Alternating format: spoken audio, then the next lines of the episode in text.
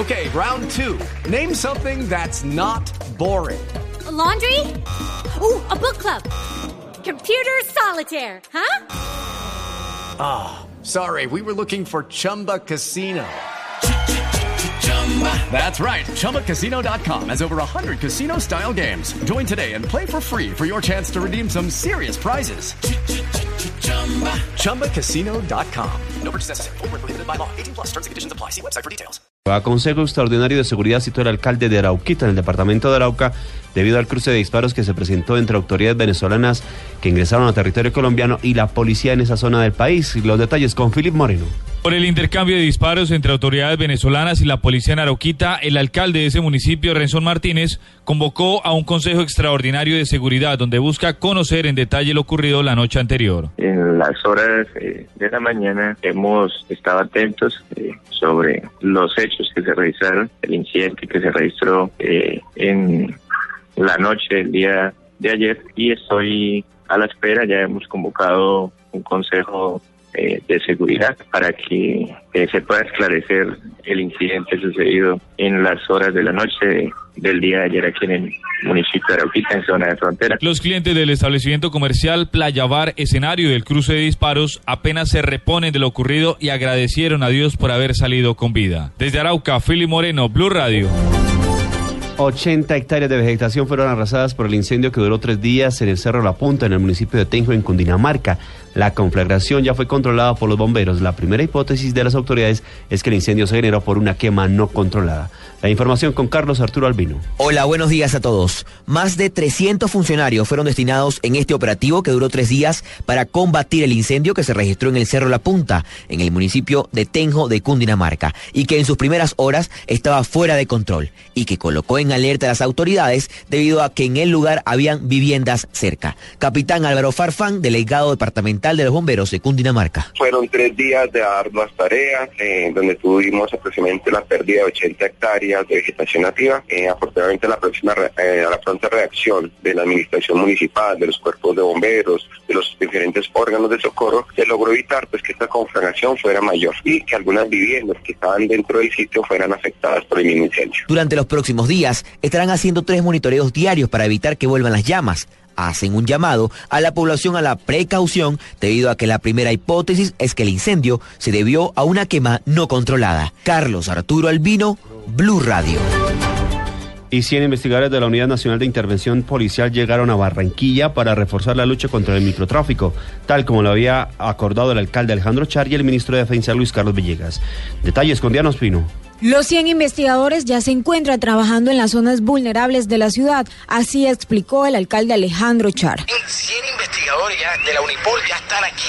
Esa fue la exigencia que le, que le, hicimos al ministro de, Defensa cuando vino y enseguida nos llegaron los 100 agentes especializados, metidos en los barrios, en la investigación, donde están las ollas, donde está el gerente de esa empresa directiva, donde está el capo mayor, eh, para, para, para ir cerrándolo el paso, desestabilizándolo y, cumpliendo con toda la cadena, porque si uno no, no, solo con más policía se resuelve eso, o sea, hay que la fuente del tema, dónde está el, el, negocio, tenemos que romper la economía de ese negocio. Estos agentes estarán por lo menos seis meses en la capital del Atlántico trabajando exclusivamente contra el delito de microtráfico de droga. En Barranquilla, Diana Espino, Blue Radio. Madres de hogares de FAMI del bienestar familiar se quedan sin trabajo porque el instituto no los ha contratado en el departamento de Norte de Santander. La información con Juliet Cano.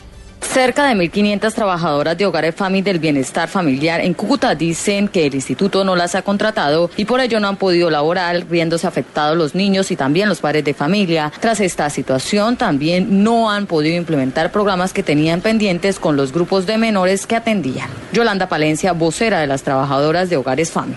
No hemos empezado a trabajar, no hemos hecho esto absolutamente nada. Este, ni nada, nada, no podemos hacer nada porque no, bienestar no nos ha dicho nada. ¿Cuántos niños atiende usted en la localidad? yo, 204 niños. Es más, tenemos programada una desparasitación para los niños de nuestra asociación y no hemos podido hacer nada. Las trabajadoras esperan una pronta solución, ya que desde hace muchos años se han dedicado a esta labor. Informó desde Cúcuta Juliet Cano, Blue Radio. En noticias internacionales, por lo menos 50 personas murieron en Nigeria en un ataque del grupo extremista Boko Haram. Información con Carlos Albino. Hola, buen día. Esta noticia está en desarrollo. Aunque ocurrió hace unas horas, apenas empiezan a llegar datos oficiales. Se trató de un ataque de los islamitas de Boko Haram en una aldea a las afueras de Maiduguri en el noroeste de Nigeria y que ha dejado hasta ahora al menos 50 muertos, indicaron hace pocos minutos el ejército y habitantes. Durante el ataque el sábado por la noche, abro comillas, se perdieron vidas y algunas personas resultaron heridas, cierro comillas, dijo en un comunicado el portavoz del ejército de Nigeria. Estaremos muy atentos al desarrollo de esta información. Carlos Arturo Albino, Blue Radio. En los deportes, buena actuación de los futbolistas colombianos en el fútbol internacional. Montero y Aldo Leao Ramírez se reportaron con goles en Portugal y México. Detalles con Joana Quintero. En Portugal, Freddy Montero marcó el gol del triunfo del Sporting de Lisboa que derrotó 3 por 2 a Academia. Montero ingresó a los 67 minutos y a los 85 puso el sello de la victoria, que además le sirve a los Leones para seguir de líderes en la Liga Lusa con 51 puntos. En el fútbol de México, Aldo Leao Ramírez se reportó con gol con el Cruz Azul que le ganó 2 por 1 a Jaguar de Chiapas en la cuarta fecha de la Liga MX. Y finalmente en Argentina, Frank Fabra debutó con el Boca Juniors que jugó ante el River Plate el último clásico del torneo de verano. Fabra jugó 69 minutos y al final el equipo de la banda cruzada le ganó 1 por 0 al conjunto del colombiano. Joana Quintero, Blue Radio. Noticias contra reloj en Blue Radio. A las 9 de la mañana, 8 minutos, noticias contra reloj, noticia en desarrollo. Un instituto de investigación indonesio anunció el domingo que había encontrado un caso positivo de Zika en la isla de Sumatra, agregando que el virus circulaba desde hace un tiempo en Indonesia.